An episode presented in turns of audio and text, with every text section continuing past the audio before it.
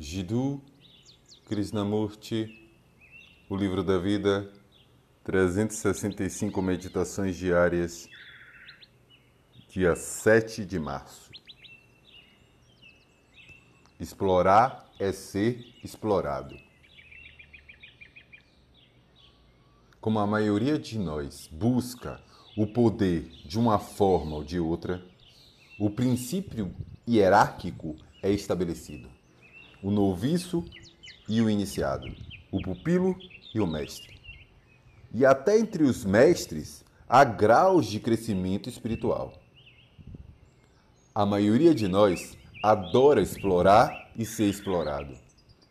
E esse sistema oferece os meios, sejam eles ocultos ou explícitos.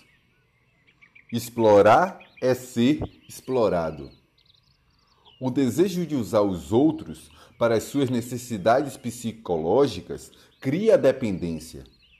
E quando dependemos, precisamos reter, possuir.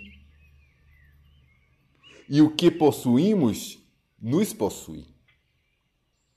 Sem a dependência, sutil ou flagrante, sem possuir coisas, pessoas e ideias, somos vazios uma coisa sem importância. Queremos ser algo, e para evitar o medo torturante de ser nada, pertencemos a essa ou aquela organização, a essa ou aquela ideologia, a essa igreja ou aquele templo. Então, somos explorados e, consequentemente, também exploramos.